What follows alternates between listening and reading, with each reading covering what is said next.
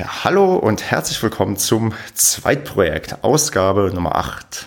Mein Name ist Stefan und ja, mit mir dabei ist heute der Peter. Hallo Peter. Hallo Stefan. Ja, es ist, wie es ist. Es ist mal wieder Zweitprojektzeit und ich freue mich sehr, dass du heute Zeit hast, um dich mit mir zu unterhalten. Und äh, bevor wir reden und quatschen und erzählen, um was es geht, erstmal danke an alle, die bisher alle Folgen gehört haben und uns weiterempfohlen haben und auch sehr schön, dass bereits fünf Leute zumindest auf iTunes eine keine Rezension abgegeben haben, aber zumindest schon mal auf fünf Sterne geklickt haben. Wenn da irgendwie noch mehr zusammenkommen, wäre das toll, damit, damit man weiß, ob das hier irgendwo ankommt. Also ja, vielen Dank dafür und gerne mehr. Aber gut, Peter, kommen wir zu dir. Peter. Wir reden heute über das bedingungslose Grundeinkommen. Ein Thema, was mich extrem fasziniert, was auch schon in anderen Episoden am Rande mal ja, gestriffen wurde. Und ja, da bist du der Glückliche, der auserwählt wurde, um mit mir zu reden. Und bevor wir das machen, würde ich sagen, stell dich doch mal vor, wer bist du, was machst du und warum habe ich ausgerechnet dich gefunden, wenn es um das Thema Grundeinkommen geht? Mhm. Ja, erstmal vielen Dank auch für die Einladung. Ähm, ich bin Peter Jelinek, ich bin Social Media Beauftragter beziehungsweise Content und Social Media Strategie Mensch, wenn man so will, bei meinem Grundeinkommen. Ähm, wie sind wir bei meinem Grundeinkommen gelandet, beziehungsweise wie äh, bist du auf mich jetzt äh, gekommen? Du hast eine nette Anfrage geschickt. Ähm, wir dachten uns, hey, finden wir toll, das Projekt, deswegen äh, geben wir da einfach mal eine Chance und wollten diesen Podcast gestalten. Und ja, so sind wir nachher ins Gespräch gekommen. Und jetzt sind wir hier. Sehr schön, genau. Und mein Grundeinkommen ist halt ein eingetragener Verein, der sich halt für ja, für mehr oder weniger, eigentlich für mehr quasi Grundeinkommen einsetzt, dass das hier etwas Fahrt aufnimmt und ein auch bedeutenderes Thema wird in, ja, in Deutschland und da würde ich jetzt gerne mal mit dir so ein bisschen ja, durchgehen, was es alles so beim Grundeinkommen überhaupt zu beleuchten gibt. Und ja, würde erstmal damit anfangen, also so, so ganz naiv, wenn du jetzt jemanden erklären müsstest, was ist ein bedingungsloses Grundeinkommen, wie würdest du das denn in, ja, in kurzen und knappen Sätzen zusammenfassen? Gibt es da irgendwie so eine, so eine handliche Definition, die man irgendwie normalerweise raushaut oder muss man da ja immer irgendwie sich was Nettes ausdenken? Sag mal an. genau, das nette Ausdenken ist eigentlich ein schönes Stichwort. Nein, also wir denken uns natürlich jetzt nicht immer irgendwas Neues aus. Äh, das bedingungslose Grundeinkommen ist eigentlich kurz gefasst, ähm, wenn man so will, eine äh, eine Vision, eine Utopie, die ähm, so gesehen weltweit noch nie staatlich umgesetzt wurde. Dementsprechend ist es für uns immer auch schwierig zu sagen, das bedingungslose Grundeinkommen ist das oder das. Ähm, es ist vieles und ich will jetzt mal ganz kurz eine Sache, äh, eine, ein Beispiel geben, was es sein kann. Es kann zum Beispiel für äh, uns als Arbeitnehmerinnen und Arbeitnehmer, äh, wenn wir denn angestellt sind, zum Beispiel eine Ermächtigung sein, auch einfach mal Nein zu sagen. Also man kann sich das so vorstellen, wenn wir jetzt zum Beispiel ein bedingungsloses Grundeinkommen von 1500 Euro hätten, könnten wir auch einfach mal sagen, du, ich habe jetzt gerade keine Lust, ähm, ich kann gerade nicht mehr, ich brauche eine Auszeit, ich nehme den Job nicht an. Oder wenn mir jemand, der, wenn der Arbeitgeber zum Beispiel sagt, nee, du musst jetzt arbeiten, dann sagst du, das, du kannst nicht mit mir umgehen. Es ist also, wenn man so will, eine Ermächtigung unserer selbst. Und ähm, das finde ich immer so das schönste Beispiel zu sagen, worum es beim bedingungslosen Grundeinkommen geht. Äh, es geht einfach mal zu sagen, wir probieren neue Ansätze des Miteinanders aus. Das ist ein sehr, sehr spannender Ansatz, weil ich bin jetzt ganz ehrlich, wenn ich an bedingungsloses Grundeinkommen denke, dann mhm. denke ich irgendwie daran, okay, wir geben einfach den Leuten ja, ein, ein bedingungsloses Grundeinkommen, irgendeinen Betrag, den sie fest quasi pro ja pro Monat bekommen. Und ich würde mhm. an erster Stelle niemals darauf kommen zu denken, dass dir das in irgendeiner Form na, sagen wir mal, mehr Freiheit gibt oder Möglichkeiten gibt, ja, zu Sachen Nein zu sagen. Ähm, kannst du erklären, wie, also ist das äh, bei euch im Verein so quasi so, so das Grundcredo oder ist das eher so dein, dein, dein eigener Standpunkt oder ist das das, was ihr herausgefunden habt, was bei, was bei Leuten irgendwie am meisten zieht, dass sie verstehen, warum man sich überhaupt damit auseinandersetzt? Genau, es ist immer wieder erstaunlich, wenn wir über das Grundeinkommen sprechen, intern wie extern. Also wir haben ja intern auch immer wieder große Runden dazu, wo wir uns fragen, na, worum geht es bei diesem Grundeinkommen eigentlich? Äh, was bedeutet die Bedingungslosigkeit? Es sind unglaublich viele Fragen, die sich dort öffnen. Und das ist halt das Spannende an der ganzen Thematik, weil wir es so in unserer Arbeitswelt, unser in unserem Miteinander nicht hatten, dass wenn wir einfach sagen, wir hätten jetzt diese angenommen 1500 Euro ähm, auf dem Konto und wir fragen uns, ist das gerecht? Wo kommt das her? Äh, was mache ich damit? Äh, muss ich jetzt was machen? Diese Fragen stellen sich und die stellen sich auch ähm, ganz explizit bei denjenigen, die bei uns immer ein Grundeinkommen schon gewonnen haben. Ähm, wir verlosen ja pro Monat Grundeinkommen. Und äh, wir haben jetzt mittlerweile 180 Gewinnerinnen und Gewinner. Und da ist natürlich oftmals auch die Frage, na, was mache ich jetzt damit? Man macht sich im Vorfeld Gedanken dazu, nach dem Motto, ja, ich schreibe jetzt in dieses Profil, was ich bei uns auf dieser Seite habe, äh, rein. Ich würde damit vielleicht mal ein bisschen entspannen. Ich würde damit eine Ausbildung anfangen. Aber doch ist es immer wieder der Moment, der dann auftritt, sobald der Gewinn da ist. Und fragen sich Leute, oh, jetzt habe ich 1000 Euro auf dem Konto. Und was mache ich jetzt? Ähm, und da ist natürlich nicht der erste Moment zu sagen, ich bin jetzt ermächtigt, äh, mal Nein zu sagen. Aber wir erleben das in den Gesprächen mit den Gewinnerinnen und Gewinnern, die wir dann haben, äh, immer wieder, dass dann im Nachhinein auf einmal der Moment eintritt, zu sagen, okay, jetzt habe ich das Geld. Ähm, ich bin es keinem verpflichtet, jetzt irgendwas zurückzugeben oder irgendwie was zu beantworten, sondern ich muss einfach für mich mal überlegen, wo stehe ich gerade im Leben. Und darum geht es dann den meisten Gewinnerinnen und Gewinnern erstmal zu sagen, okay, ich gehe einen Schritt zurück, ähm, ich lasse das jetzt mal auf mich zukommen und dann sehen wir vielleicht in einem Monat mal weiter, wohin es geht. Also ich verstehe, das ist dann mehr oder weniger so ein Prozess, den dann vielleicht Leute durchleben, die sich damit auseinandersetzen. Am Anfang denkst du wahrscheinlich immer so ein bisschen, okay, ich, du nimmst dir irgendwas vor, was du damit machen willst und mit der Zeit merkst du einfach, vielleicht machst du es gar nicht, aber du hast im Kopf, du könntest es theoretisch machen oder du, ja, du hast halt, wie du schon gerade gesagt hast, die Freiheit, dich dann zu entscheiden und zu gewissen Sachen, ja, Nein zu sagen. Genau.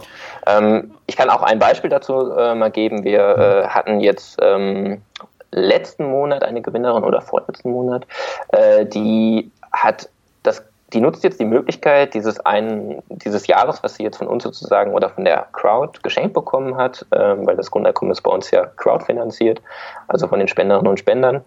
Ähm, und die nutzt das Geld, um einfach mal auszusteigen, zu sagen, ich habe meinen Job gekündigt, ich habe meinen Handyvertrag gekündigt, ich habe meine Wohnung untervermietet oder vermietet und ähm, ich ziehe mich jetzt mal zurück und äh, gehe jetzt auf Reisen. Jetzt kann man natürlich sagen, okay, das ist das Typische, jetzt hat man ein Jahr dieses Reisen und danach muss man wieder zurück.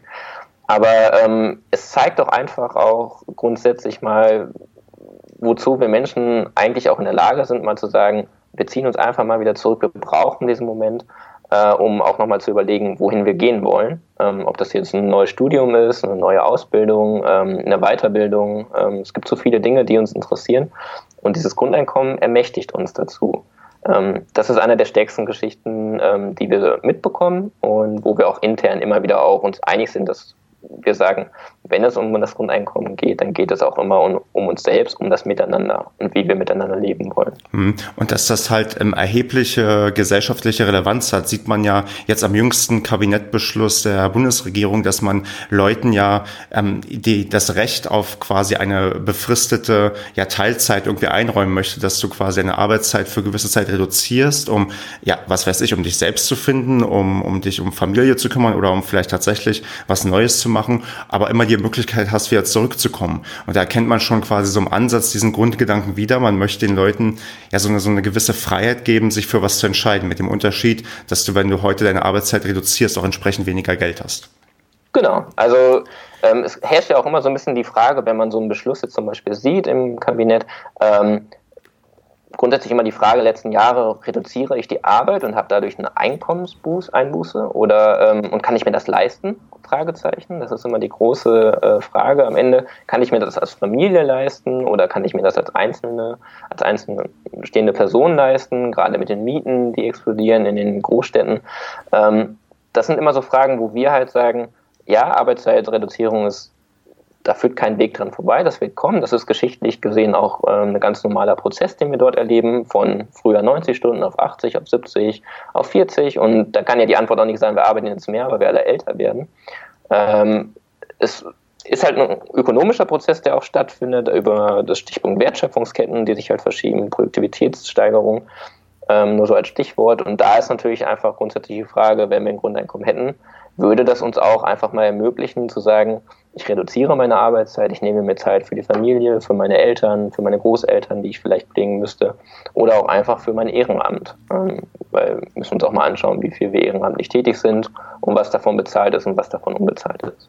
Ja, und ähm, ein, zwei Punkte hast du gerade angesprochen, die auch so auf meiner Liste stehen, wo ich denke, warum wir das überhaupt brauchen. Das sind ja gerade ähm, ja, Sachen wie Automatisierung und die, die Befürchtung, dass ganz, ganz viele Jobs irgendwie wegfallen und man dann ja vielleicht den, den Leuten in irgendeiner anderen Form ja ermöglichen kann, trotzdem irgendwie A in der Gesellschaft teilzuhaben und B auch vielleicht sich eine Art ja Beschäftigung zu suchen, weil ich würde jetzt schon mal so nebenbei erzählen, also wenn ich die Möglichkeit auch hätte, ich würde vielleicht mhm. auch mal sagen, okay, ich mache jetzt mal irgendwie für ein Jahr etwas weniger meine reguläre Arbeit und würde mich vielleicht viel mehr auf das Podcast-Ding irgendwie stürzen wollen, weil ich halt da super viel Spaß dran habe und mich da irgendwie ja selbst verwirklichen kann und ja als Kompensation quasi sehen, okay, ich habe ja sowieso mein Grundeinkommen und kann auch dann mal eine andere Sache ausprobieren und versuchen. Also das ist man, man merkt halt immer wieder, je mehr man sich so mit, so, so mit, mit einer gewissen Sinnhaftigkeit von, von, von seiner auch Erwerbstätigkeit und von seinem Leben irgendwie auseinandersetzt, dass, ja, da kommt man jetzt tatsächlich sehr schnell wieder zu dem Punkt, man hat dann irgendwann die Freiheit,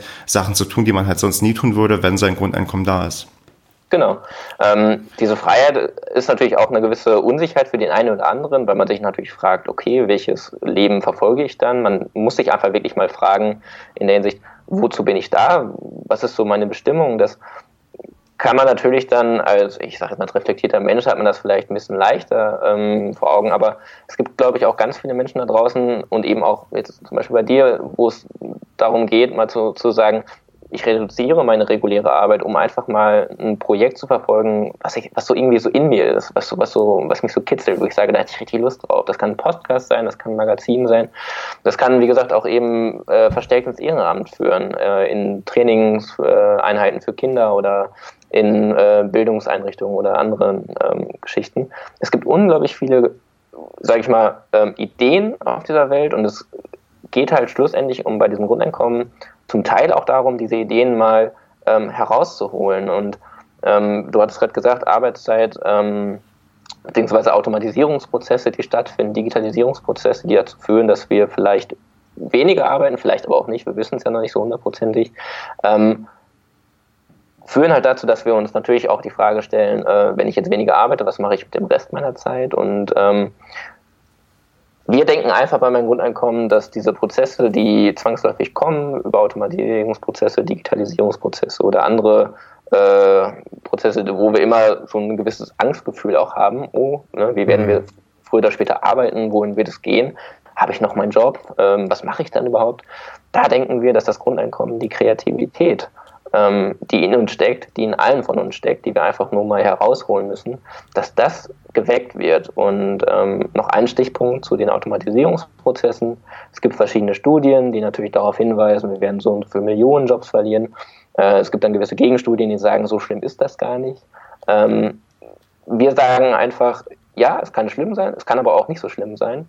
Ähm, es kann auch schlimm sein, wenn von den 50 Millionen Jobs, die vom Oxford-Institut prognostiziert werden, die wegfallen in den Industrieländern, ähm, wenn davon jetzt nur eine oder zwei Millionen Jobs wegfallen, ähm, ist das auch schon schlimm. Aber es muss gar nicht so schlimm sein. Es kommt einfach auch die Frage darauf an, ähm, wie verteilen wir A, das Geld innerhalb der Gesellschaft, Stichpunkt Umverteilung ähm, beim Grundeinkommen, und sind wir bereit, auch mal neue soziale Wege zu gehen. Und da ist so ein Grundeinkommen hinsichtlich der Kreativität einfach in unseren Augen das stärkste Argument zu sagen, ähm, wir wollen halt kreativ sein, wir können kreativ sein und wir können dadurch auch ganz neue ähm, Arbeitsprozesse starten. So zum Beispiel auch bei dir mit dem Podcast. Ganz genau.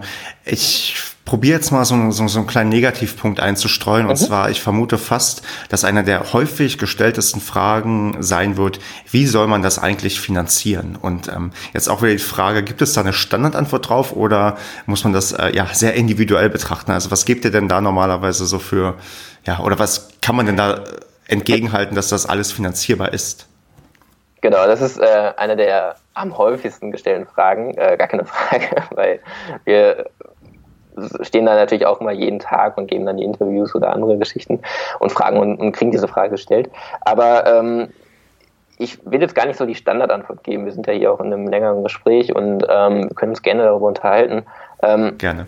Wir bei meinem Grundeinkommen, wir sind jetzt 25 Leute, Teilzeit, teils eben auch Vollzeit da. Ähm, wir haben keine Antwort darauf, wenn es darum geht zu sagen, dieses Modell ist richtig oder dieses oder jenes Modell ist richtig. Das können wir einfach noch nicht geben, das können wir noch nicht leisten. Ähm, das ist auch gar nicht unsere Aufgabe. Unsere Aufgabe ist es erstmal zu sagen, lass uns mal darüber diskutieren, wie wir miteinander leben wollen. Und wenn man jetzt über Finanzierung eben spricht, ähm, dann könnte man beispielsweise, wie Richard David Brecht es anregt, zu überlegen, eine Finanztransaktionssteuer einzuführen, die einen Großteil dessen finanzieren könnte, wenn wir es denn wollen. Ähm, wir könnten auch von Hans Werner, ähm, äh, von Götz, äh, nicht Hans Werner Sinn, sondern von äh, Götz Werner, dem DM-Chef, äh, die Konsumsteuer überlegen.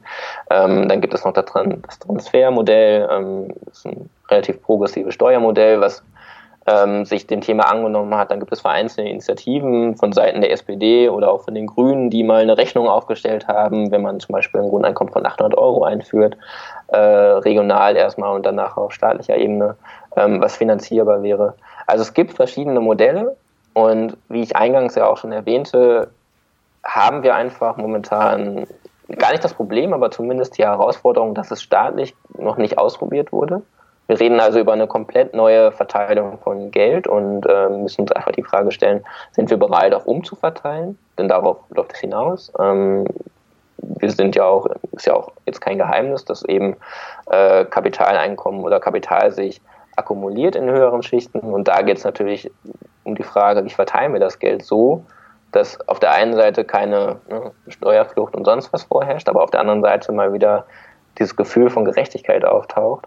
Ähm, und nochmal eingangs gesagt, wir haben noch kein ähm, Finanzierungsmodell, aber wir verweigern uns der Diskussion auch nicht. Ähm, wir überlegen jetzt gerade, also nicht wir überlegen, sondern wir sind jetzt gerade in ganz, ganz großen Schritten dabei, ein neues Projekt aufzusetzen. Ähm, ich kann noch nicht ganz so viel dazu sagen, aber da geht es genau darum zu überlegen, wie wir eben ein Finanzierungsmodell auflegen und ein Experiment durchführen, was nicht über ein Jahr geht und nicht über 1000 Euro, sondern über mehrere Jahre hinweg und was sich im Grunde selbst finanziert. Wie ein Grundeinkommen sich eben auch, wenn wir regulär weiterarbeiten würden oder wenn alle Schichten mit einzahlen würden oder zumindest daran teilhaben würden, ähm, funktionieren könnte. Ah, okay, ich merke, da seid ihr dann beim, ähm, auch bei euch beim Verein, entwickelt ihr euch in der Form weiter, dass ihr tatsächlich ja ein, noch, also weiter gehen, Wege gehen wollt, nicht nur einfach so experimentiermäßig mal so ein paar Grundeinkommen verlost und guckt, ob, ja, ob das funktioniert, sondern das wirklich auch noch, ja, mehr und näher an die Praxis heranbringen wollt, wie man das im echten Leben machen kann. Genau, also ähm, wir haben jetzt seit drei Jahren verlosen wir Grundeinkommen. Ähm, das werden monatlich mehr, dadurch, dass wir mehr Spenderinnen und Spender bekommen, weil die finanzieren das, wie gesagt. Ähm, und jetzt ist für uns so auch der Schritt, äh, wo wir überlegen, ja, die Verlosung gehen weiter, weil das ist einfach für uns immer wieder ein spannendes Feld. Ähm, wir merken auch, dass die Menschen das mögen und dass sie sich damit mit dem Thema beschäftigen.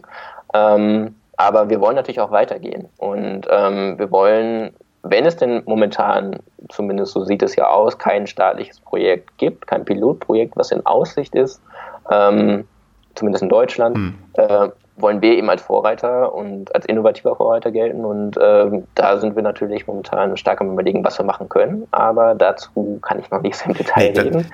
Äh, das kommt aber bald. Okay, das ist klar, das ist kein Problem. Dann würde ich vielleicht mal aus Interesse bei einer Sache einhaken, die du gerade gesagt mhm. hast. Und zwar, du hast gerade ein paar verschiedene ja, Vorschläge ähm, zur Finanzierung ja, mhm. aufgeführt. Und eins ist bei mir gerade im Kopf hängen geblieben, die Konsumsteuer von, ich, du meinst, glaube ich, vom, vom Chef von DM oder so. Genau. Kannst du die vielleicht mal näher erläutern? Weil Konsumsteuer, da kann ich mir jetzt gerade nicht viel drunter vorstellen. Ähm, wie ist da genau der Plan dahinter? Mhm. Ähm, da muss ich leider, wenn ich ehrlich bin, direkt passen, wenn es darum geht, das mal im Detail mir genauer anzuschauen. Also die ganz grobe Idee ist halt zu sagen, dass, die, dass das Grundeinkommen über die Besteuerung ähm, von Konsumgütern äh, finanziert wird, zu 100 Prozent finanziert wird. Ähm, man kann sich das so vorstellen, dass im Grunde die Mehrwertsteuer, die wir momentan haben, ja. ähm, nicht auf 19 Prozent, sondern äh, ich glaube, wenn ich es richtig im Kopf habe, 50 bis 100 Prozent sogar geht. Ähm, aber das ist gerade alles, was ich dazu im Detail sagen kann. Ähm, ich empfehle einfach, wenn sich das jemand genauer anschauen soll, es gibt dazu die Rechnung online. Ich habe es einfach noch nicht ganz, ganz geschafft, muss ich einfach so sagen, ist halt momentan so.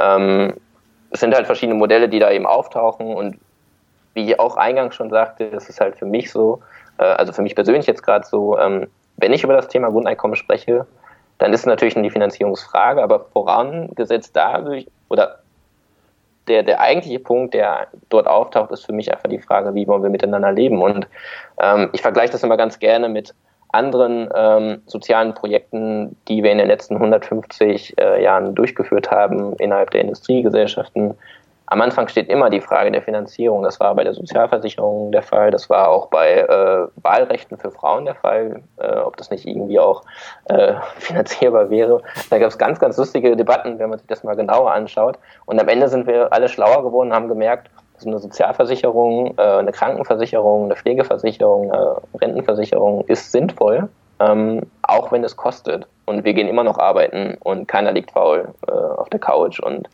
ähm, wir sind nicht alle irgendwie krankgeschrieben und sonst was. Also ähm, das steht vor allen Dingen bei mir im Fokus und wer sich genauer damit beschäftigen will, der sollte es einfach nochmal online beziehungsweise in den Büchern nachschauen, ähm, die es ja dazu mittlerweile auch gibt, die diese Modelle, zum Beispiel die Konsumsteuer, äh, genauer betrachten. Hm. Aber da hast du gerade einen sehr, sehr interessanten Punkt angesprochen, gerade wie es ähm, ja auch bezüglich der Sozialgesetzgebung sich dann diverse Sachen entwickelt haben, wo man, wenn man wahrscheinlich guckt, wie man vor 150 Jahren gearbeitet hat und wie man heute arbeitet, das könntest du den Menschen von vor 150 Jahren auch nicht erklären, wie, wie das so zustande gekommen ist und dass das System irgendwie trotzdem funktioniert und wir nicht irgendwie alle, ja, die, die Welt nicht untergegangen ist. Also das ist, glaube ich, ein ganz, ganz guter Punkt. Und wenn ich mir das so anschaue, so von außen, habe ich auch das Gefühl, es muss es gefühlt muss es eigentlich mehr in die Richtung gehen, weil es ist quasi selten, dass das Rad irgendwie zurückgedreht wurde, weil ich glaube, es wird keiner auf die Idee kommen, dass man jetzt Sachen wie, ja, wie, wie die staatliche Rente oder so abschafft. Das ist einfach da, das bleibt dann da und wenn man es finanzieren kann, was ja in, zumindest in gewissen Abstrichen ja noch möglich ist, klar, die Rente wird tendenziell eher weniger und ich glaube, wir sind beide, die da auf gewissen Ebenen Leidtragende sein werden, aber vielleicht haben wir da dann das bedingungslose Grundeinkommen und das kann dann ein Stück weit sogar solche Sachen kompensieren und gewisse Sachen auffangen und dazu führen, dass wir in der Gesellschaft ja, ja wieder vernünftig besser ähm, miteinander zusammenleben. Genau, also es ist also nochmal eben dieser ganze, dieser ganze Punkt zu dem, äh, zu dem Sozialsystem und wie wir uns eigentlich auch wieder im Rückbau dessen befinden, was wir eigentlich schon als gesicherte, äh, als, als Garant hatten in den äh, 70ern bis zu den 70ern hatten wir einfach einen Ausbau der Sozialsysteme und wir erleben schrittweise den Rückbau der Sozialsysteme. Ähm, Hartz IV ist jetzt nicht gerade die progressive Kraft gewesen, um mhm. Arbeitslosengeld oder andere ähm, mit damit verbundene ähm, Sicherheiten auszubauen. Es ist genau das, was wir eben auch erleben in der Gesellschaft, das Gefühl, wir stehen permanent unter Druck, ähm, von der Mittelklasse bis, zur, bis zu anderen unteren Klassen, die einfach dort immer wieder Angst haben, ich rutsche in Hartz IV ab. Das ist einfach eine Angst, die ist so vorhanden, wo man sich immer fragt, äh, wie konnten wir eigentlich wieder diesen Schritt zurückwagen? Und jetzt, wie du auch gerade sagtest, wir sind halt relativ jung und wir müssen uns überlegen, richte ich oder mache ich eine andere private Vorsorge und ich persönlich finde es einfach unbefriedigend zu sagen, jeder ist jetzt hier auf sich alleine gestellt. Ähm, lass uns doch einfach mal nochmal, wenn wir denn die Zukunft gestalten wollen, darüber nachdenken, ob so ein bedingungsloses Grundeinkommen nicht eine Lösung sein könnte, um wieder diesen Druck rauszunehmen, der völlig unnötig ist. Weil mhm. uns geht es gut und äh, wir werden auch nicht in den nächsten äh, zwei, drei Jahren oder fünf Jahren irgendwie einen krassen Abstieg erleben. Die Frage ist halt, ähm, wie stellen wir uns sozusagen den Herausforderungen, die wir auch mal jetzt erwähnt hatten zum Thema Automatisierung und damit natürlich auch Wertschöpfungsketten, die stattfinden oder die sich verschieben. Und äh, wenn wir weniger arbeiten, ist natürlich auch die Frage, wie kann das steuertechnisch dann ähm, stattfinden, sowas zu finanzieren, weil wir haben ja dann theoretisch weniger Einkommensteuer. Und diese Fragen würde ich ganz gerne aufwerfen, ähm, auch wenn ich bis jetzt noch nicht alles beantworten kann. Aber ich denke einfach, so ein bedingungsloses Grundeinkommen äh, kann, wenn es unter sozialen Aspekten mal genauer betrachtet wird, uns wieder den Druck rausnehmen, zu sagen, ich muss jetzt privat vorsorgen, ich muss jetzt unbedingt diesen Job annehmen, sonst habe ich keine Rentenversicherung, keine Arbeitslosenversicherung oder andere Versicherung. Ähm, und da denke ich einfach, dass dieses bedingungslose Grundeinkommen, ich glaube, zumindest ein Ansatz mal eine Lösung sein kann, äh, diese, diese Sachen zu diskutieren. Äh, und wo wir nachher rauskommen, kann ich auch nicht sagen. Ja, das ist dann wahrscheinlich wie so oft, man muss es erstmal machen, um zu gucken, was dann passiert. Und ich glaube, eine Angst, und das ist wahrscheinlich einer der zweithäufigsten Fragen, die dann immer gestellt wird, ist, wie stellt man sicher oder wie kann man so optimistisch sein, dass die Leute dann überhaupt noch arbeiten gehen? Also das ist, glaube ich, auch vielleicht gar kein so, so unvalider Punkt, weil es gibt, glaube ich, Tätigkeiten, die, die dringend gemacht werden müssen, aber wo die Leute tendenziell eher wenig Bock drauf haben Meinst du, also jetzt so, so ganz persönlich, dass, sagen wir mal, trotzdem die Arbeit, die gemacht werden muss, noch getan wird? Weil ich glaube, wir sind uns einig, also zumindest würde ich sagen, dass die Menschen auf jeden Fall weiter arbeiten. Sei es ähm, in irgendeiner Form nur noch kreativ oder nur noch das, was sie machen wollen. Aber kein Mensch wird, glaube ich, anfangen, nichts mehr zu machen, weil ich merke das, oder viele merken das selbst, wenn man irgendwie zwei Wochen ja, krank zu Hause liegt und einem ist irgendwann langweilig. Also man hat irgendwann nichts zu tun. Aber wenn man drei Wochen Urlaub hat, in dem man nichts macht, irgendwann wird ja langweilig und du denkst, oh Gott, ich möchte unbedingt, ja, also nicht unbedingt wieder auf Arbeit, aber ich möchte irgendwie wieder, ja, wieder was zu tun haben, damit ich auch meine ja, Freizeit vielleicht wertschätzen kann. Aber wie groß ist denn der Glaube, dass wirklich, sagen wir mal, alle nötigen Arbeiten noch gemacht werden? Hast du da irgendwie eine Vorstellung mhm. zu? Genau, also es gibt so eine schöne Umfrage, vor äh, zwei Jahren kam die, glaube ich, raus. Ähm, da ging es darum, ähm, würden Sie weiter arbeiten? Also die Frage wurde gefragt, würden Sie weiter arbeiten, wenn äh, Sie ein Grundeinkommen beziehen würden? Und da sagten über 90 Prozent, äh, ja, würden Sie definitiv. Und fast genauso viele sagten auf die Frage hin, äh, ob sie glauben, ob andere weiterarbeiten würden, also wir Mitmenschen oder ihre Mitmenschen, wenn man so will. Äh, da sagten fast 86 Prozent oder auf jeden Fall über 80 Prozent sagten, äh, sie gehen eher nicht davon aus, äh, dass die Menschen weiterarbeiten würden. Das heißt, wir haben also eine völlig verschobene Wahrnehmung nach dem Motto, ich persönlich gehe auf jeden Fall arbeiten. Ähm, würde ich für mich auch, auch so, äh, so beantworten. Ich gehe auf jeden Fall raus und äh, versuche meine Sachen zu machen, weil ich Spaß daran habe. Ähm, aber ich glaube, die anderen oder mein Nachbar, der macht das jetzt nicht so. Also ähm, es ist so ein bisschen dieses Spiel zwischen, äh, vertraue ich meinen, äh, meinen Mitmenschen, vertraue ich dir, Stefan, ob du wirklich noch weiterarbeiten würdest oder ob du einfach nur auf der faulen Couch sitzen würdest und dir die ganzen Netflix-Abos reinziehst.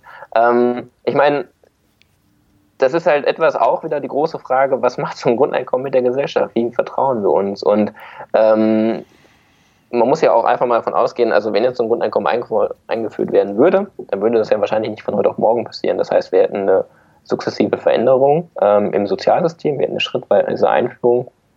Und wir könnten ja auch mal ein Pilotprojekt testen. Äh, was würden die Leute machen? Würden sie auf der Couch sitzen und Netflix gucken und kiffen und nichts mehr machen? Oder äh, und dann können wir auch sagen, okay, hat nicht so gut funktioniert, aber können wir nicht ausprobieren, weil wir es noch nicht gemacht haben? Ähm, oder können wir nicht sagen, weil wir es nicht ausprobiert haben? Oder äh, gehen die Leute weiterarbeiten und wir merken, wow, okay, wir haben so einen Effekt, die Leute führen, führen bessere Beziehungen, sie ähm, gehen raus, machen mehr ehrenamtlich, äh, sind vielleicht auch motivierter auf der Arbeit. Ähm, so wie zu der Frage auch, die du ja auch noch erwähnt hattest, gehen dann die Menschen überhaupt noch arbeiten, die zum Beispiel den Müll wegräumen oder mhm. die sauber machen? Ähm, meine Antwort ist darauf immer, wir müssen auch mal dann fragen, wie wertschätzen wir Arbeit? Ne? Also wenn wir jetzt einfach mal ganz pauschal sagen, jemand, der sauber macht, der macht seinen Job nicht gerne äh, oder der ist dumm oder äh, die hat nichts Besseres gelernt oder ähm, soll froh sein, dass sie noch arbeitet.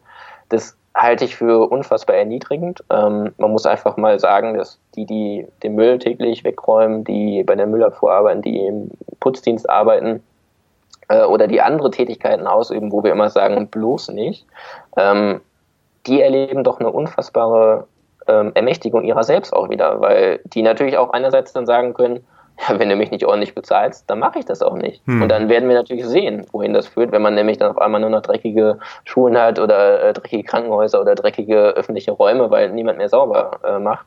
Dann müssen wir uns halt überlegen, wie wertschätzend sind wir überhaupt. Bezahlen wir dieser Person nur den Mindestlohn und wohl wissend, dass diese Person dann in, den, äh, in die Altersarmut abrutschen wird oder ähm, im schlimmsten Fall noch alleinerziehend ist und eigentlich gar nicht wirklich für das Auskommen sorgen kann.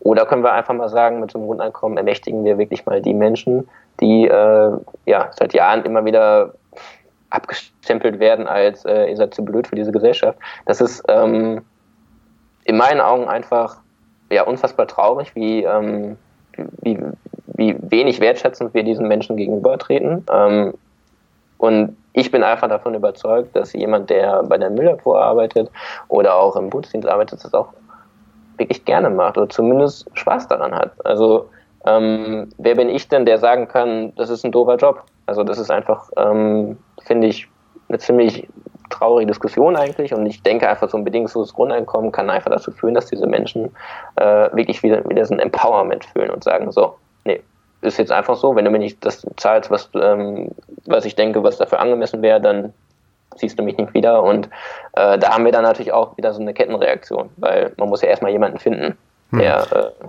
für weniger arbeitet. Das ist, das, du hast gerade, ähm, ich fand für mich einen sehr, sehr ähm, großen Aha-Moment ausgelöst, weil ich hatte genau auch quasi diese Jobs im Kopf, so Müllabfuhr oder ähm, Putzdienst und ich bin halt da auch jemand tendenziell, ich ich, also zum Beispiel, wenn die Putzfrau bei mir ins Büro reinkommt, ich sage immer nett Hallo, danke und so weiter. Und ich, ich würde schon sagen, in der Form, wie ich die halt wertschätzen kann, tue ich das, weil es gibt, glaube ich, auch Leute, die sagen nichts oder die fühlen sich gestört, wenn die irgendwie im Büro irgendwie ähm, rum, ähm, rumstreuen hat, irgendwie da irgendwas macht. Aber ich ähm, ja, bin da nett und freundlich, so wie sich das auch normalerweise gehören sollte. Es ist trotzdem krass, dass ich irgendwie trotzdem im Kopf gehabt habe, das ist ja der Job, wo alle mal sagen würden, das wird ja dann quasi keiner mehr machen, wo ich merke, dass quasi in meinem Kopf Kopf so dann doch irgendwie so eine Art Geringschätzung drin ist, auch wenn ich die der Person nicht wirklich entgegenbringe, weil ich glaube schon, das ist ein Job, den würde ich wahrscheinlich sehr, sehr ungern machen wollen und auch nur sagen, ja, okay, dann muss man halt, wenn dann den entsprechend irgendwie aufwerten und auch dafür sorgen, ja. dass auch wirklich in den Köpfen ankommt, dass es ein vernünftiger Job ist und dass du nicht immer sofort denkst, oh, das ist ja der erste Job, den alle ja aufhören würden zu betreiben. Und auch da so aus meinem persönlichen ähm, erweiterten Bekanntenkreis, ich kenne mindestens einen, der tatsächlich bei der bei der ähm, äh, Müllabfuhr arbeitet und ich kenne kaum jemanden, der sich so stark mit dem Job identifiziert und den toll findet. Also das ist, äh, wo ich mich quasi richtig freue, dass er wirklich da so richtig ja, äh, Freude irgendwie dran hat, wo man ähm, also A, wie, wie schon bei der Putzfrau quasi nicht glauben kann, dass er das irgendwie gerne macht, aber dann doch merkt, nee, dieser Mensch ist wirklich davon überzeugt. Und das ist, ja, wie gesagt, das hat mich gerade von einem guten Punkt in meinem Kopf gestoßen, dass ich ja manchmal dann ja indirekt immer im Kopf habe, okay, so so toll ist es wahrscheinlich nicht für die Leute, aber vielleicht unterschätze ich das dann auch und man muss den Leuten dann, ja, wie du schon sagst, Wertschätzung entgegenbringen, damit man, ja, damit das auch trotz eines bedingungslosen Grundeinkommens auch weiterhin gemacht wird und dann wahrscheinlich sogar, wie du meinst, ähm, gerne gemacht wird von den Leuten. Genau, also es kann ja auch sein, dass zum Beispiel, also ähm, wenn es jetzt mal darum geht zu sagen, jemand putzt und irgendwie ist er doch nicht so ganz happy in diesem Job, äh, das kann ja auch so sein, ist ja, die Optionen sind ja alle da, dann ähm, muss man sich halt mal fragen, was würde zum Beispiel so ein bedingungslosen Grundeinkommen für diese Person äh, bedeuten? Also würde es bedeuten, dass sie wirklich den Job aufgibt, weil sie sagt, ich war zwar die letzten drei Jahre putzen äh, und ja gut, habe ich habe ich gemacht, war so ein Job, so, wo man sagen kann, okay, hat mich irgendwie beschäftigt, nicht an mein Einkommen gehabt. Aber jetzt bin ich ja erstmal mehr oder weniger versorgt und kann mich, jetzt sind wir wieder bei dieser Kreativität, dem widmen, was ich schon immer mal machen wollte.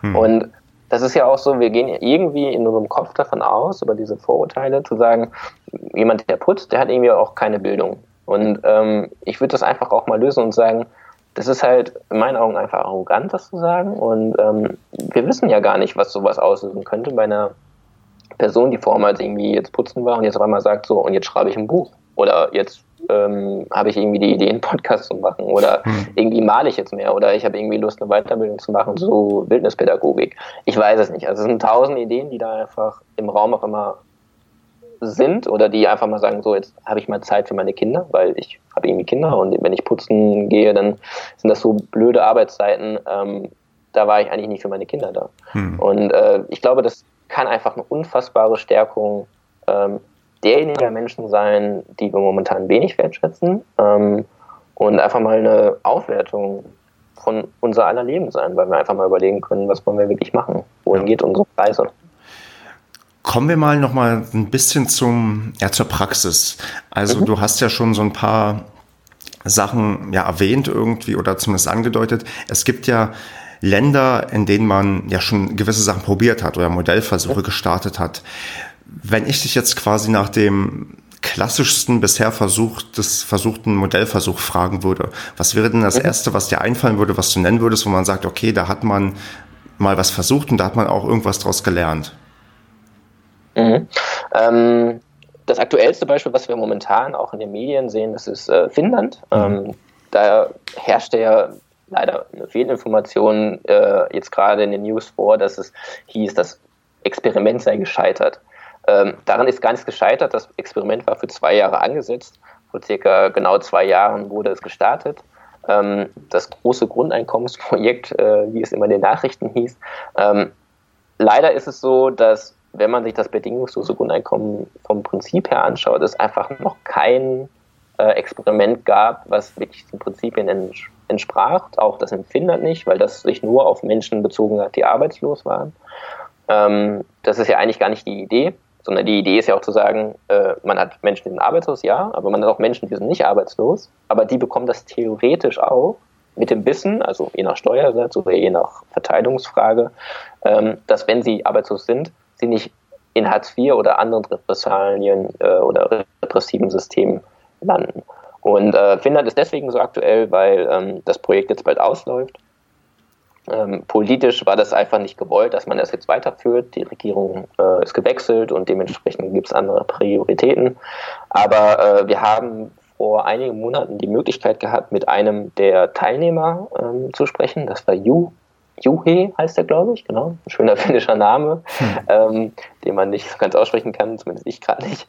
Ähm, und Juhe ist ähm, Hutmacher, wenn ich das richtig im Kopf habe, und ähm, konnte, also in Finnland selber war er halt, galt er als ähm, arbeitslos und äh, hatte es versucht, über die Jahre hinweg ähm, sich ja, als Hutmacher auch selbstständig zu machen, ist immer wieder an diesem System gescheitert, weil es so ein ähnliches System wie in äh, Deutschland ist, dass man sinnlose Fortbildung machen muss oder hier wieder sich melden muss. Man hat immer diesen Druck, dass man sich irgendwo irgendwie bewerben muss. Man hat eigentlich gar nicht wirklich die Freiheit zu sagen, okay, was will ich denn eigentlich? Äh, warum bin ich denn gerade arbeitslos? Warum kann ich gerade nicht Teil des Arbeitsmarktes sein?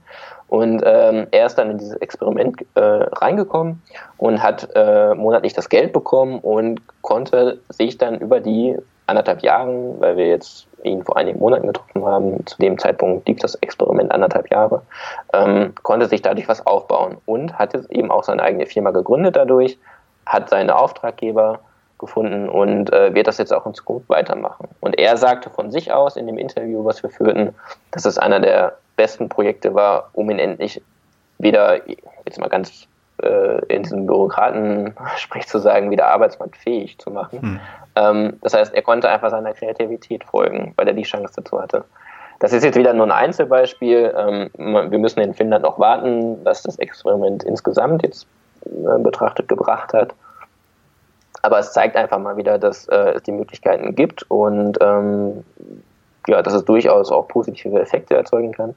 Ähm, andere Beispiele, äh, es gab beispielsweise in Kanada in den, oh, in den späten 70ern, glaube ich. Ich habe das, ähm, du ist lustig, ich habe mir drei Sachen aufgeschrieben und Kanada ist mit dabei, 1974 bis 1978.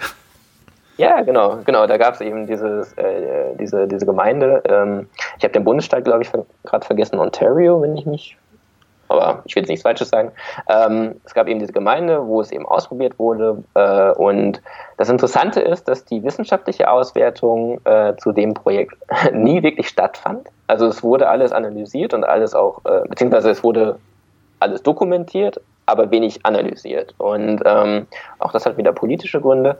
Aber äh, die Berichte dazu, die auftauchten während der Zeit und nach der Zeit, waren sowas von interessant in der Hinsicht, dass einfach die Teilnehmer oder diese Gemeinde, in der das dann eben ausprobiert wurde, alle positiv davon sprachen. Es gibt Berichte, die sagten, das Community-Leben hat wieder pulsiert, also eine vormals mehr oder weniger teils tote Stadt oder man kennt das ja immer so in einigen Bezirken, nicht wirklich lebendige äh, Gegend, konnte endlich mal wieder eine Aufwertung erleben, weil Menschen wieder Teil des sozialen Lebens waren, weil sie die Möglichkeiten wieder hatten. Menschen wurden laut ihrer eigenen Aussage gesünder. Sie konnten wieder, wie gesagt, Teil des sozialen Lebens sein. Ähm, es gibt leider eben keine wirkliche große Auswertung dazu. Das ist ein bisschen schade, ähm, weil wir immer wieder, ja, merkst es ja auch, ich kann immer nur wieder darauf verweisen, dass es Einzelbeispiele gibt. Hm. Ähm, und äh, dann gibt es beispielsweise auch noch einen Fall in, in Alaska, wo eben ein Grundeinkommen in Anführungsstrichen ausgezahlt wird, finanziert durch die äh, Einkommen durch, Öl, durch den Ölverkauf, ähm, wo man sich auch, also da wird dann eben ne, den Bewohnerinnen und Bewohnern äh, monatlich was ausgezahlt durch die äh, Ölproduktion. Ähm, aber auch da kann man jetzt schwer von einem Grundeinkommen sprechen, wie wir uns das vorstellen, beziehungsweise wie das halt momentan diskutiert wird. Ähm, es gibt noch ein anderes Projekt in Kenia, ähm, wo man aber auch noch keine Auswertung hat. Also es ist einfach von den Auswertungen her extrem dünn. Ähm, was gut und schlecht ist, weil wir auf der einen Seite sagen können, dann lass es uns doch mal ausprobieren und wovor haben wir Angst. Auf der anderen Seite macht es natürlich den Kritikerinnen es unfassbar leicht zu sagen, a, wie finanzieren wir das? Und äh, b, zu der vorher äh, vorangegangenen Frage, ähm, wer geht da noch arbeiten? Hm. Und äh, es ist halt für uns einfach unfassbar schwierig, das zu beantworten, weil, wie gesagt, wir haben zwar jetzt 180 Gewinnerinnen und Gewinner, aber wir haben die ja nicht auf Lebenszeit und nur für ein Jahr. Und da können wir halt auch nicht sagen, äh, einfach wissenschaftlich nachweisen. Hm. Okay, die gehen jetzt alle nicht mehr arbeiten. Ihr habt quasi am Ende auch nur die Einzelgeschichten, die ihr dann vorweisen könnt und genau. sagen könnt, okay, das könnte ein Indikator dafür sein, dass es funktioniert, aber ja, genau. wissenschaftliche Studien scheinen da dann am Ende doch eher, zumindest Studien vielleicht schon, aber sagen wir mal wenig Feldversuche, die dann wirklich vernünftig ausgewertet wurden oder, wo, oder konnten eigentlich vernünftig ausgewertet werden. Da scheint es dann irgendwie dran zu mangeln, wo man dann ja quasi, ich habe so ein bisschen das Gefühl, man kann so die Menschen so in zwei Gruppen einteilen. Die einen sagen, so das Grundeinkommen wird quasi dafür sorgen, dass viele Sachen besser werden und ähm, viele Sachen einfacher werden und eigentlich die gesamte Gesellschaft davon ja, profitieren wird. Und dann gibt es diese andere Gruppe, die sagt, das wird alles quasi in, in, in Schutt und Asche legen, keiner geht mehr arbeiten und wir können das auch niemals im Leben finanzieren. Wo es dann wahrscheinlich dann eher so darauf hinausläuft, entweder glaubt man dran oder man glaubt halt nicht dran. Genau, also es ist ein bisschen äh, Schwarz-Weiß-Diskussion immer, immer nach dem Motto, ja, die einen sagen, das läuft dann alles und es wird einfach so das Paradies auf Erden. Das ist natürlich auch Blödsinn, dass das Grundeinkommen jetzt nicht alles beantworten kann, mhm. was in der heutigen Zeit irgendwie auf uns stößt. Also sozialer Wohnungsbau, äh, Klimawandel etc. pp. Also das sind alles Fragen, die bleiben, also da sind auch genug Probleme, die wir lösen müssen. Aber es wäre zumindest einfach mal ein Schritt zu überlegen. Ähm, und da sagen die einen, ja, ähm, dadurch könnte es besser werden, gerechter werden und die anderen sagen, äh, dann geht keiner mehr arbeiten und wir haben immer noch diesen äh, Ausdruck dessen, was auch immer wieder so SPD vertreten wird, nach dem Motto, wir identifizieren uns über die Arbeit, äh, Erwerbsarbeit ist das Credo, die Vollzeitbeschäftigung, das ist das, worauf wir hinarbeiten müssen, steht übrigens auch im Koalitionsvertrag. Ähm, das ist halt etwas, ja, in meiner Augen etwas sehr altbackend. Ähm, also das eine wie das andere, immer zu sagen, dann wird alles besser und die anderen sagen, hm. Äh, es wird alles schlimmer, weil keiner geht mehr arbeiten. Ja. Äh, genau, ich wollte noch ganz kurz erwähnen, ich glaube, wir müssen einfach neu denken und äh, das vertreten wir eben auch bei meinem Grundeinkommen. Wir versuchen einfach einen neuen Ansatz zu finden, sei es für den Begriff der Arbeit oder sei es eben für die soziale Teilhabe. Ja, da ich fand, du hast gerade schon die eine Partei angesprochen, ähm, der ich tatsächlich auch selbst angehöre, der SPD. Mhm. Ähm, allerdings ähm, eher passiv als aktiv. Das war auch schon ähm, Thema eines alten Zweitprojekts. Hört ruhig Zweitprojekt, mhm. Ausgabe 1, ähm, wenn ihr, wenn ihr das noch nicht gehört habt. Und ich bin da halt auch ähm, mehr oder weniger irritiert, weil ich, ähm, also in meinem Kopf ist das so eine klassische, ja, die SPD vertritt eigentlich den, den kleinen Mann irgendwie und die kleine Frau und eigentlich wäre da so ein Grundeinkommen ein idealer Anknüpfungspunkt und dann lese ich erst gestern irgendwie ähm, die Überschrift in der Hannoverschen Allgemeinen Zeitung von der einen Bundestagsabgeordneten Jasmin Fahimi, die sagt, also in der Überschrift, das bedingungslose Grundeinkommen ist die Kapitulation vor der Zukunft. Und als Kontrast sehe ich dann irgendwie, dass man in der Jamaika-Koalition in Schleswig-Holstein zumindest reingeschrieben hat im Koalitionsvertrag, dass man sowas testen möchte. Und jetzt frage ich dich auch mal als jemand, der in diesem Thema tief drin ist. Also für mich ist das fast schon irritierend, dass quasi die SPD sagt, mehr oder weniger nein, und dass in irgendwelchen Landesregierungen, die aus ja, Union und FDP hauptsächlich bestehen, dass die sagen, ja, wir würden das gerne mal testen. Das wirkt für mich so wie, also fast schon, dass, dass das überhaupt nicht zusammenpasst. Das eigentlich würde ich sehr umgekehrt erwarten. Ähm, hast du da irgendwie eine Erklärung? Habe ich jetzt vielleicht nur singulär die Sachen rausgenommen, wo es komisch ist und sonst ist da eigentlich sowieso Einhelligkeit bei den Parteien, dass die sagen, eigentlich wollen wir das nicht? Oder wie siehst du allgemein vielleicht die Parteienlandschaft in Deutschland da zu dem Thema aufgestellt? Weil am Ende sind es ja tatsächlich die Parteien, die wahrscheinlich darüber entscheiden müssen und das irgendwo durchbringen müssen. Und von daher müssen wir uns dann wahrscheinlich auch bei dem Thema damit auseinandersetzen, was wollen die Parteien und warum wollen sie dann vielleicht das bedingungslose Grundeinkommen nicht? Mhm.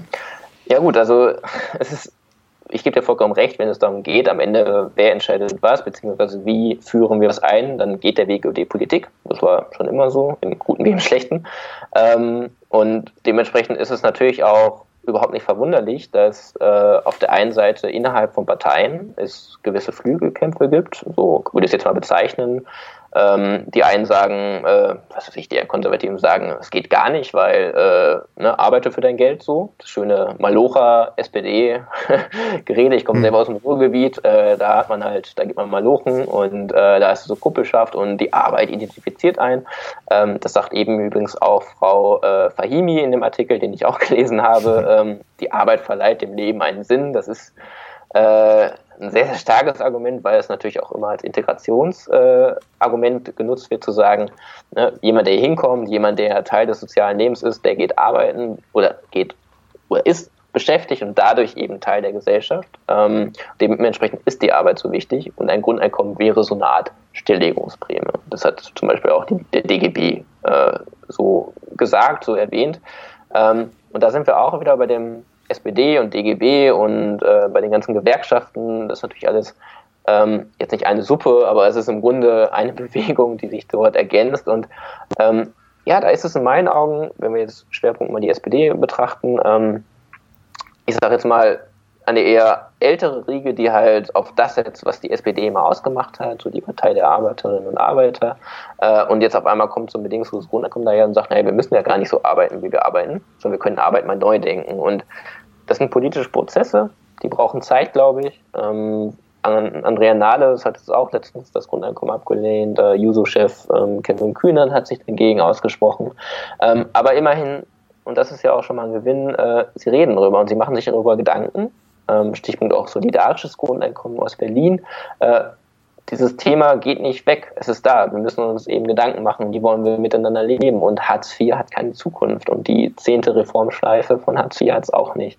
Und ist vor allen Dingen auch für die SPD, die bei 17 bis 18 Prozent, je nach Umfrage, ähm, daher dümpelt, einfach auch keine visionäre äh, Kraft mehr zu sagen, wir machen jetzt nochmal eine ähm, Reform von Hartz IV. Und da ist natürlich die Frage, öffnet sich zum Beispiel die SPD dem Grundeinkommen. Und ähm, in meinen Augen geht es auch gar nicht speziell darum zu sagen, ja, die SPD muss jetzt unbedingt dafür sein. Ähm, die SPD sollte sich halt eher fragen, äh, wenn sie nicht über das Grundeinkommen sprechen, dann machen es andere. Und ähm, da ist halt die Frage, äh, ist die SPD eben bereit, mitzubestimmen, mit hineinzugehen in die Diskussion? Und äh, wir sind da ja total offen und sagen, lass uns doch mal darüber sprechen. Aber halt es von Grund auf zu negieren und zu sagen, nee, das geht mal überhaupt nicht, weil, ähm, wie gesagt, Arbeit verleiht im Leben Sinn und dann wird ja keiner mehr arbeiten gehen und äh, das ist einfach für mich, pff, das ist in meinen Augen die Kapitulation vor der Zukunft, ähm, weil wir uns eben über Wertschöpfungsketten mal unterhalten müssen. Wo wird heute eben äh, gearbeitet, wie gearbeitet? Ähm, was passiert, wenn ein Roboter 50 Arbeiterinnen und Arbeiter ersetzt? Was passiert mit dem mit den Menschen? Haben wir dann nur noch staatlich geförderte Jobs, wie zum Beispiel beim solidarischen Grundeinkommen, das der Fall ist. Und ähm, das ist jetzt nicht nur SPD spezifisch, das ist bei den, bei den Grünen zum Teil ja genauso. Du hattest gerade auch erwähnt, dass es ähm, in Schleswig-Holstein die Idee, zumindest im Koalitionsvertrag gibt, das bedingungslose Grundeinkommen mal im Pilotprojekt auszuprobieren. Davon wurde sich jetzt leider auch äh, verabschiedet und äh, das Ganze erstmal auf die Halde gekippt. Das ist alles ein bisschen schade. Immerhin steht es mal drin in so einem Koalitionsvertrag. Aber da sehen wir halt, dass von SPD, FDP, die Grünen äh, oder Bündnis, Bündnis 90, die Grünen oder auch der CDU, CSU, von der AfD brauchen wir da gar nicht reden. ähm, ja. Im Grunde, ja, also im Grunde ist es momentan in der etablierten Parteienlandschaft äh, kein Thema. Das ist also kein Thema in dem Sinne, dass es einfach ähm, nirgendwo großartig ausprobiert wird. Es wird darüber gesprochen, man munkelt. Insgeheim wird sich darauf schon vorbereitet, auf die Diskussion. Ähm, die Linke zum Beispiel will das in Thüringen zumindest im Anders mal ausprobieren. Ähm, aber auch das sind nur Worte. Also wir erleben momentan die Diskussion innerhalb der Parteien, nimmt Fahrt auf. Aber bis jetzt positioniert sich noch niemand ähm, dazu, außer dass man sagt, nee, machen wir nicht oder ist jetzt momentan noch kein Thema. Aber äh, ich halte da so ein bisschen nach Richard David Brecht, der sagte, also entweder wird sich die SPD im Thema annehmen ähm, oder sie wird verschwinden. Das ist eine sehr radikale Aussage, äh, aber wir müssen halt überlegen, wo stehen wir in vier Jahren, wenn wir Bundestagswahlkampf haben. Ähm, wird, wird, man sich dem Thema mehr annehmen? Kann es mal eine visionäre Kraft äh, erzeugen für die jeweiligen Parteien? Und bis jetzt ist es halt ein bisschen schade zu sehen, dass man eben sich dem Thema verweigert und einfach nur sagt, äh, ist einfach für uns nicht relevant, ähm, kann man, ist utopisch, ist nicht finanzierbar. Ähm, aber in meinen Augen habe ich jetzt noch keine Gegen, also keine Maßnahme gesehen, wo ich sagen würde, ja toll, da haben wir jetzt auch richtig über die soziale Grundsicherung gesprochen, weil jetzt reden wir darüber, dass zum Beispiel Hartz IV so ein bisschen reformiert wird, da wird dann die Sanktionen werden entnommen.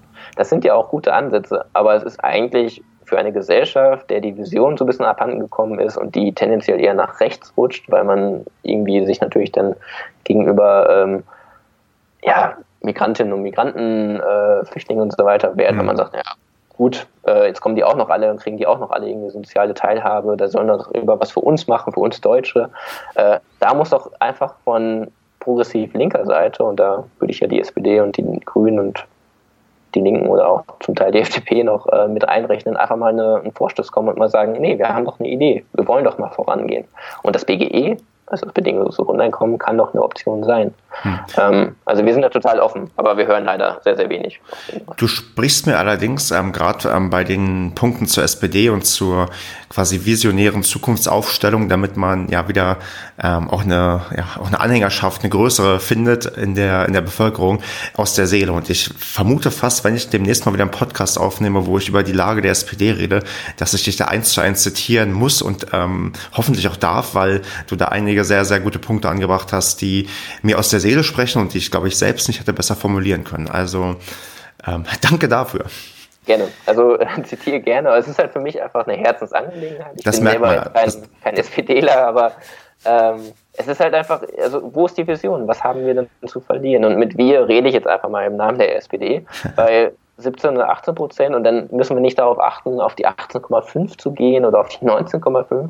Das ist für eine Volkspartei oder für eine ehemalige Volkspartei, je nachdem, wie man es bezeichnet, ähm, ist es einfach traurig. Und ähm, auch nochmal ein kurzer Seitenhieb, wenn mir das nochmal gestattet ist, aber äh, die Schulz-Story, eben dieses Buch über Martin Schulz und der verkackte, so nenne ich es jetzt mal, Wahlkampf, hat einfach gezeigt, dass ähm, wenn man im Klein-Klein nur dreht und wenn man sich vier Jahre wieder auf eine Koalition einlässt, die im Grunde, was Visionskraft angeht, äh, gen Null geht, dann muss man sich eben auch nicht wundern, dass man bei 17, 18 Prozent landet, weil äh, alte Parolen aus den 70er, 80ern wirken bei jungen Menschen einfach nicht mehr. Also was ist das für mich für ein Anreiz zu sagen, ähm, ja, die Arbeit identifiziert mich und ähm, eine Stärkung der Arbeitnehmerrechte und so weiter. Das ist ja auch alles super. Aber die Arbeitsprozesse haben sich verändert. Ich arbeite einfach heutzutage nicht mehr in Verhältnissen, wo ich weiß, ich arbeite heute in der Fabrik und bin da die nächsten 40 Jahre. Das hat sich verändert und ähm, auf diese Veränderung bietet die SPD leider keine Antwort und das tun aber auch andere Parteien ja. nicht. ich, ich, ich, höre quasi Zweitprojektausgabe 9 schon vor mir. Ich ähm, werde da wahrscheinlich mich demnächst ähm, ransetzen mit mit vielleicht den üblichen Verdächtigen, die das hoffentlich jetzt vielleicht hören und mit die sich schon bereit machen können, dass wir darüber reden müssen. Ich würde jetzt allerdings noch mal ähm, so ein bisschen detaillierter abschließend auf den Verein Mein Grundeinkommen e.V. Mhm. eingehen.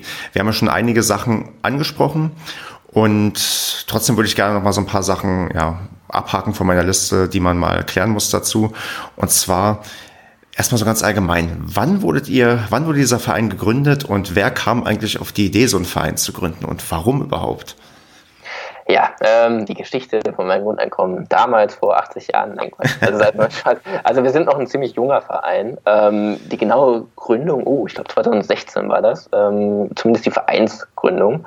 Äh, mein Grundeinkommen selber gab es davor eigentlich auch schon, äh, nur nicht als Verein. Ähm, und da sind wir auch eigentlich, weil ganz ehrlich, ich will jetzt hier keinen historischen Exkurs machen. Es ist halt, äh, wenn man sich das genauer anschaut, gar nicht so super spannend. Eben vor drei Jahren äh, die Vereinsgründung ähm, viel spannender ist eigentlich die Idee und zwar, ähm, ja, unser Chef ist es nicht, aber wir haben, also bei uns ist es ein bisschen schwierig mit Hierarchien, aber der Michael äh, Bohmeier, das ist äh, derjenige, der mein Grundeinkommen ins Leben gerufen hat, äh, der hat eben damals, äh, so wie er das immer auch äh, ganz schön sagt, ähm, die Chance gehabt, so ein Grundeinkommen zu bekommen. Er hat damals äh, eine Internetfirma gehabt, ähm, die hat er gegründet mit ein paar Leuten und äh, ist dann ausgestiegen ähm, und bekommt seitdem monatlich 1000 Euro. Und da hat er angefangen, zu dem Zeitpunkt, ähm, 2014, 2015 herum, zu überlegen, ja, was macht das denn mit mir? Und äh, er selbst sagt immer, das hat seine Beziehung äh, verbessert, also seine Beziehung, die er damals geführt hat, das hat seine Beziehung zu seinem Kind verbessert, er lebt gesünder. Ähm, er hat einfach mehr Zeit für sich gehabt. Und dieses Gefühl, das hat ihn zum Grundeinkommen gebracht. Und ähm, so ist im Grunde mein Grundeinkommen entstanden. Er hat sich nämlich dann gedacht, ja gut, wenn ich dieses Gefühl habe, dann ist es einfach eine schöne Sache, aber er will das auch teilen, er will das erlebbar machen für andere Menschen und hat damals einfach gesagt, so, ich sammle jetzt 12.000 Euro per Crowdfunding ähm, und ermögliche dieses diese 12.000 Euro einfach einer anderen Person. Monatlich 1.000 Euro, wir sammeln das ähm, und verlosen das einfach an irgendeine Person, bedingungslos. Und äh, aus den geplanten 12.000 Euro, die er dann sammeln wollte, wurden es das Dreifache. Und dann gab es auch einmal drei Grundeinkommen. Und äh, er konnte sich vor Anfragen gar nicht retten. Es ging dann äh, Schritt für Schritt, also in großen Schritten nach vorne.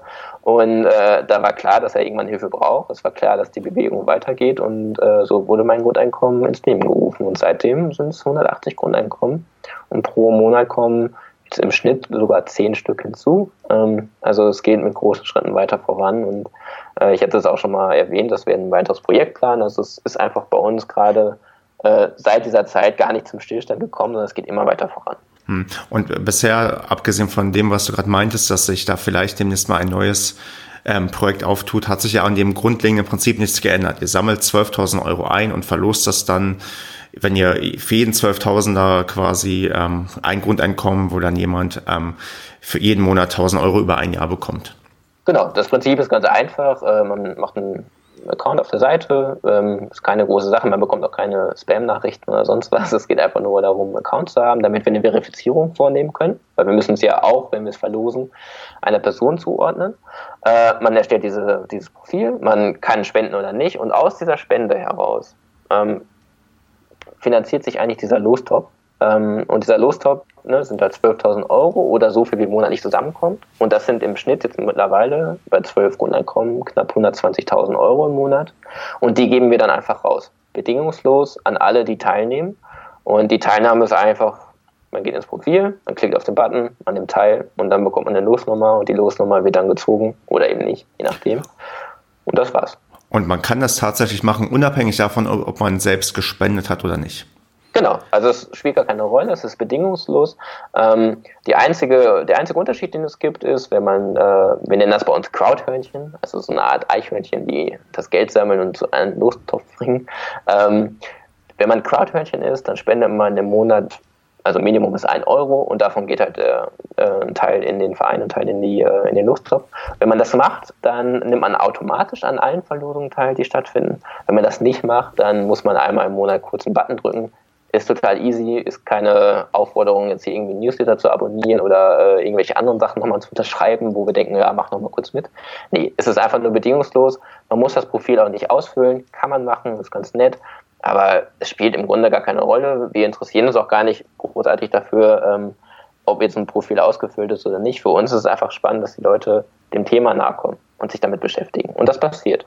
Genau. Ich kann auch aus eigener Erfahrung sagen, ich äh, war mal Crowd, Crowdhörnchen. Ich war auch schon quasi nicht Crowdhörnchen und habe beides jeweils gemacht. Und das ist so, wie du sagst. Entweder man hat diesen Komfort und muss nicht auf den Button klicken oder man klickt halt einmalig auf den Button. Und ja, wenn man Glück hat, gewinnt man mal was. Ich habe bisher noch kein Grundeinkommen gewonnen, aber das ist auch okay.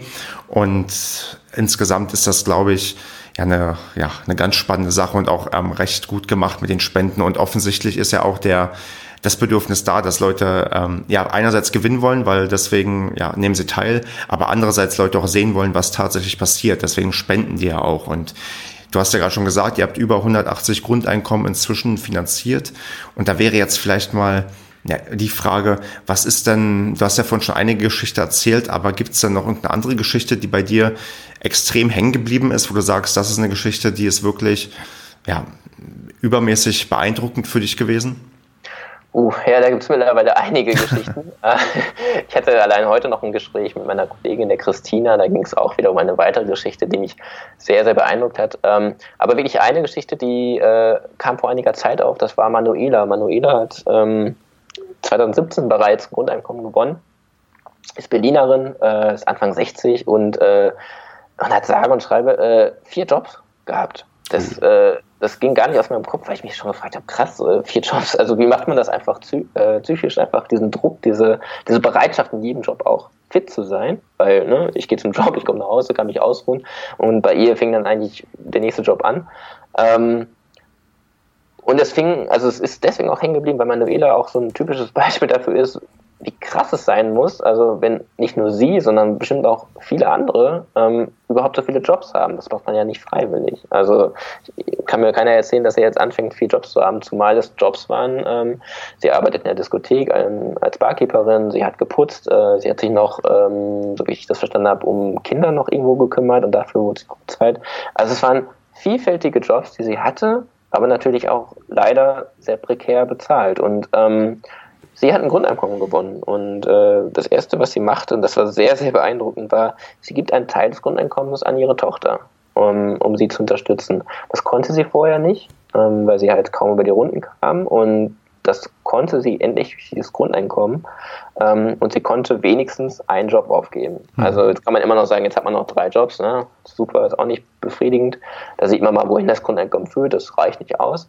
Ja, aber ganz so einfach ist das eben nicht, weil man auf der einen Seite mal eben sagen muss, dass es halt 1000 Euro sind. Ähm, das ist jetzt einfach nur eine runde, abgerundete Zahl, die einfach ganz gut funktioniert.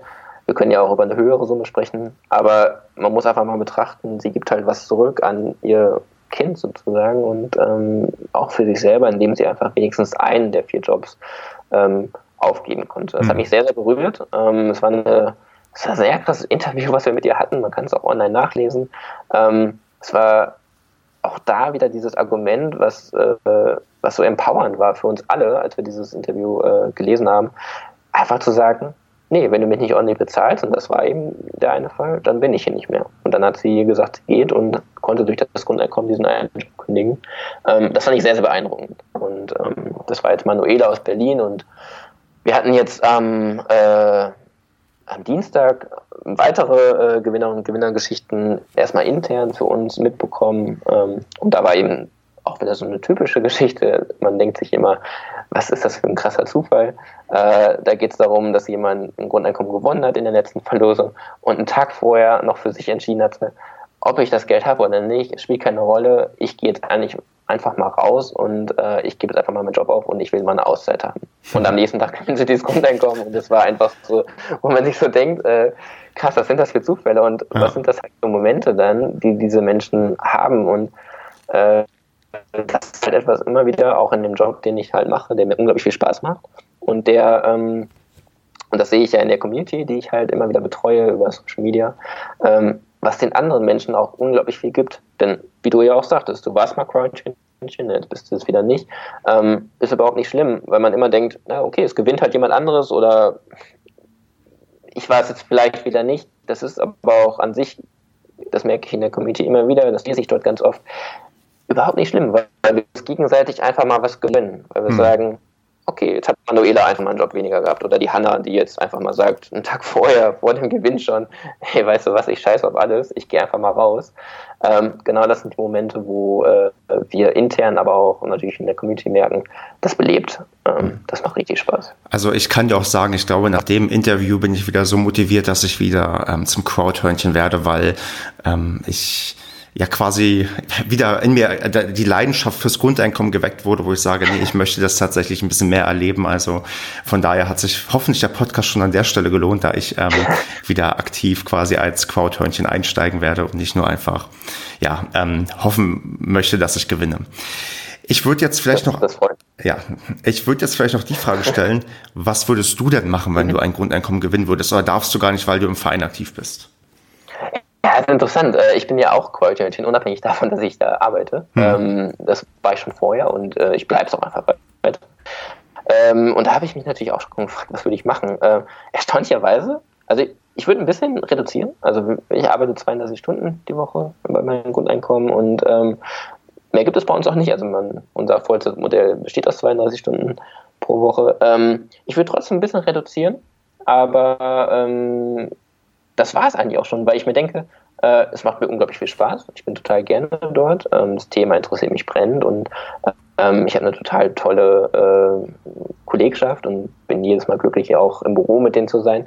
Ähm, und ich würde einfach ein bisschen reduzieren um einfach noch ein bisschen Zeit für meine Ehrenämter zu haben. Ähm, ich trainiere eine Fußballmannschaft in Berlin. Ähm, das macht sehr, sehr viel Spaß, kostet natürlich aber auch Kraft und da würde ich ein bisschen mehr investieren wollen.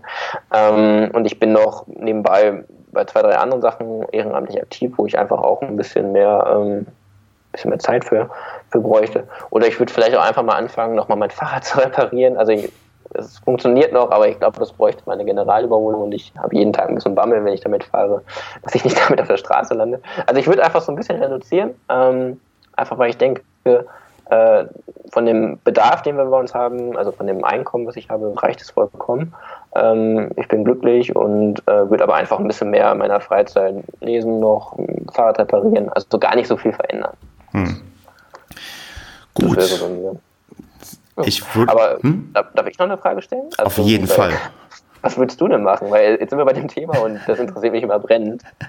Ich hatte es ja gerade schon angedeutet, ich würde, glaube ich, tatsächlich meine Blog- und Podcast-Aktivitäten in irgendeiner Form ich will jetzt nicht sagen professionalisieren, aber ich würde mich da wahrscheinlich noch ein bisschen weiter ja, austoben wollen und mehr machen wollen. Also wenn ich wirklich die Möglichkeit hätte, quasi ähm, 1000 Euro einzutauschen, also 1000 Euro zu bekommen und das quasi gegen Arbeitszeit einzutauschen, auf die ich dann quasi verzichte, da würde ich das vielleicht einfach mal machen und sagen, okay, jetzt äh, arbeite ich so und so viele Stunden weniger und stecke die einfach in meine, meine sonstigen Projekte, weil ich immer ich, ich arbeite halt in einem Job, der macht mir Spaß, der ist gut, der ist auch gut bezahlt, das Umfeld ist klasse und so weiter.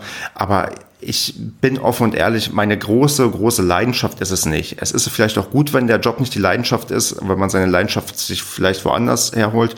Und bei mir ist es halt aktuell wirklich das, das Bloggen und Podcasten, wo ich ein Hobby für mich gefunden habe, wo ich denke, okay, müsste ich, würde ich jetzt im Lotto gewinnen und wäre quasi auch ähm, finanziell komplett von allen, um, allen abhängig, würde ich quasi in den, den in mir steckenden Journalisten, der in irgendeiner Form vielleicht ähm, mal vorhanden war oder ist oder den ich mir wünsche zu sein könnte, wenn das gerade ein sinnvoller Satz war, ähm, dann würde ich das probieren, halt weiter auszuleben. Und ähm, genau das würde ich wahrscheinlich ähm, mit dem Grundeinkommen machen. Und ja, das ist so, das, wo ich so auch, wo, wo du halt meintest vorhin ganz eingangs, diese, diese Freiheit, Nein zu sagen und was zu machen, wo man halt Ja sagt. Und das wäre halt genau das Ding, weil ich halt das jetzt auch nicht erst seit ein, zwei Tagen mache, sondern schon ein bisschen länger und merke, okay, da, da habe ich richtig Bock drauf. Ich, ich freue mich quasi auch auf Gespräche, die ich führe, auf Diskussionsrunden, die ich habe oder wenn ich quasi ja was schreiben kann und von daher wäre das wahrscheinlich das, was ich aktuell machen würde.